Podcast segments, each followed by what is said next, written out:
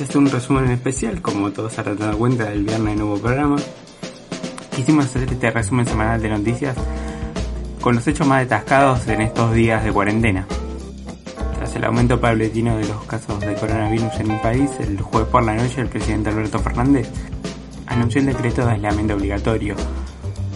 Con esta medida lo que se busca es achatar la curva. Oye, oye, despacio, cerebrito.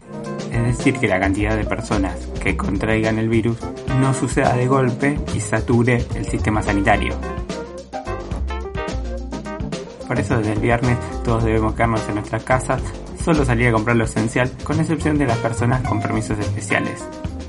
Esta situación, sumada un poco a la paranoia, el temor, hace que nos pongamos un poquito la gorra. Pequeños delincuentes,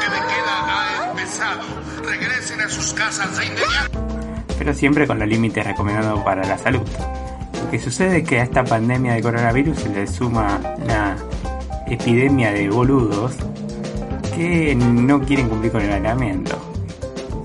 Como la médica y su hija que volvieron de España y no cumplió con la cuarentena a pesar de haber venido de un lugar de riesgo y retomaron sus actividades sociales ¡Minusválida mental! O el joven argentino que se escapó de las autoridades sanitarias en Uruguay y se tomó el buquebús con claros síntomas de coronavirus e incluso había dado positivo, Ahí lo tenés al pelotudo.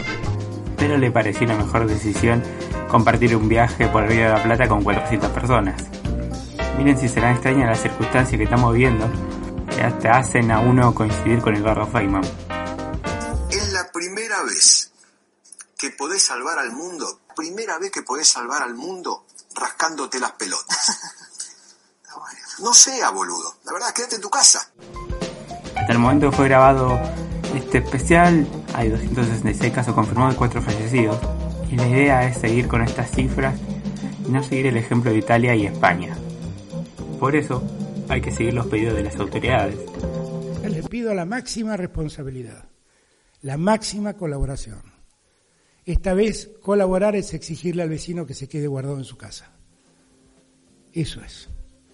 Si nos quedamos en casa, nos preservamos todos. Si nos preservamos todos, el contagio será menor.